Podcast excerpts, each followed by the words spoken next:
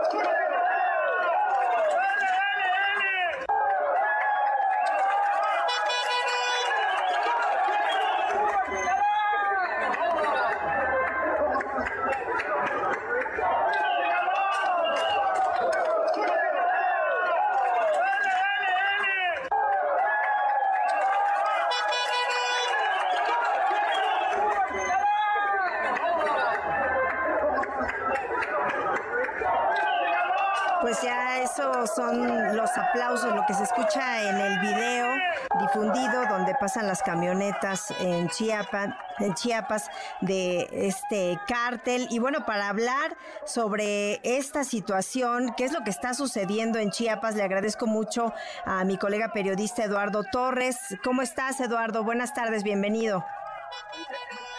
Sí, buenas tardes, qué gusto saludarte. Bueno, hay consternación también y desazón social después de las declaraciones del presidente Andrés Manuel López Obrador y por supuesto de la difusión de este video en el que se ve un convoy de hombres encapuchados y fuertemente armados que ingresan al municipio de Frontera Comalapa en una en una película que se ha visto de manera constante aquí en la entidad pero que en los últimos días, principalmente el fin de semana, ha recrudecido con la difusión de este video que se ha convertido viral completamente también apunta a la situación crítica que están viviendo al menos ocho municipios de la región Sierra Mariscal. Hasta el momento, las declaraciones del presidente, pero también la respuesta por parte del gobierno guatemalteco que ha enviado a tropas especiales a la frontera con México, eh, principalmente a la comunidad denominada Tacaná, que es limítrofe con Chiapas, y donde se ha desplegado una fuerte, importante tarea de seguridad para contener cuanto antes el ingreso de células criminales provenientes de México, las cuales dicen están atemorizando también a pobladores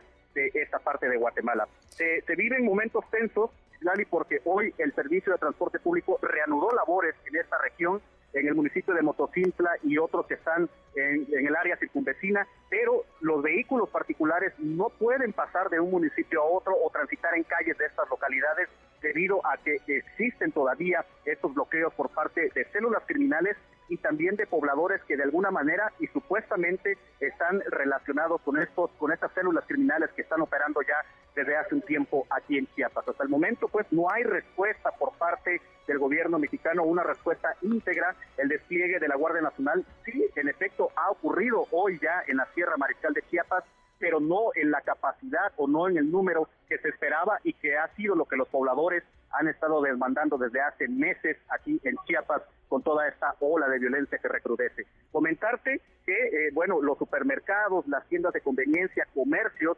y, y, pequeñas y medianas empresas, pues están prácticamente cerradas, inoperantes, por dos situaciones. La primera, el temor a que sean alcanzados por estos brazos de violencia y en segunda porque no tienen insumos y productos de la canasta básica que ofrecer a los pobladores que hay que decirlo están atrincherados en sus casas y no hay no hay eh, de alguna manera este esta circulación de productos de la canasta básica porque eh, los camiones y las empresas que deberían de llevarlos no pueden ingresar a este territorio hostil en la Sierra de Chiapas y complica cada día más la situación aquí en la entidad. Sí, eh, Eduardo, ¿y cómo... Eh, ¿Cómo se explica esta presencia? Porque ah, antes no se mencionaba, dices que ya tienen algún tiempo con este tipo de fenómenos, pero en esta magnitud, eh, ¿tú crees que también tenga que ver la presencia de los cárteles por los migrantes en esta zona y porque también es parte del negocio?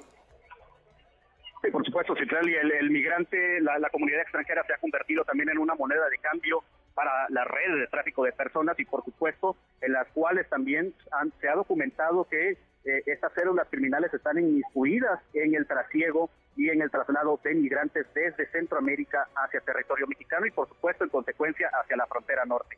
Esto aunado a todos los males que ya venían eh, intensificándose en esta región del país y que no habían salido a flote porque no había esa disputa de terreno entre las dos células criminales que hoy ya es una es una realidad se enfrentan estas dos células criminales aquí en la Sierra de Chiapas y ha propiciado toda esta estela de violencia y de muertes también, quema de vehículos y todo lo que hemos comentado en este espacio, que a final de cuentas termina por afectar directamente a la población chiapaneca. Claro, y bueno, la población, como dices, está resguardada en sus casas, las autoridades locales totalmente rebasadas, pero ya se ve entonces la presencia de la Guardia Nacional, los elementos que envió el gobierno federal.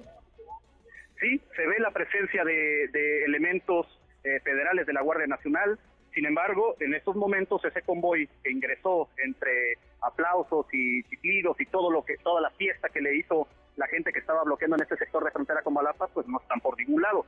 Por un lado esa, e, esa situación y por otro lado la suspensión de clases en todos los niveles educativos de la región Sierra Mariscal. Otro, otro dato importante, otro duro golpe a la actividad social de los chiapanecos, porque los niños pues, no están yendo a las escuelas, los maestros tampoco están acudiendo, y ya en un acuerdo que se tomó entre la Coordinadora Nacional de Trabajadores de la Educación y el Sindicato de Trabajadores de la Educación aquí en Chiapas, de no arriesgar a los niños, a los alumnos y por supuesto no arriesgar al magisterio aquí en Chiapas por toda esta situación. ¿Y hay toque de queda, Eduardo?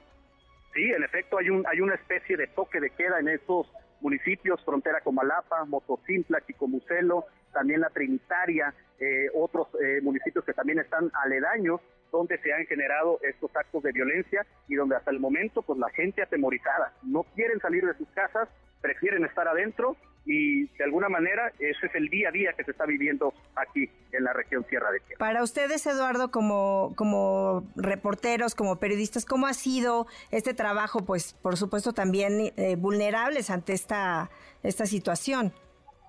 Sí, es una situación completamente delicada porque de alguna manera eh, uno intenta documentar o acercarse a las fuentes más confiables de lo que está ocurriendo en esta zona, pero prácticamente es un territorio sin y no se puede entrar, o, mejor dicho, la frase es sí se puede entrar, pero no sabemos si podemos salir del lugar.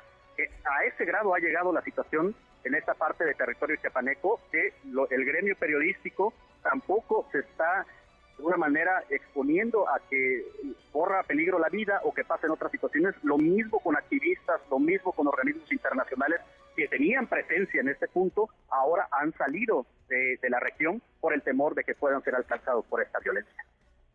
Bueno, pues Eduardo, yo te agradezco muchísimo y cuídate mucho. Te mandamos un abrazo solidario.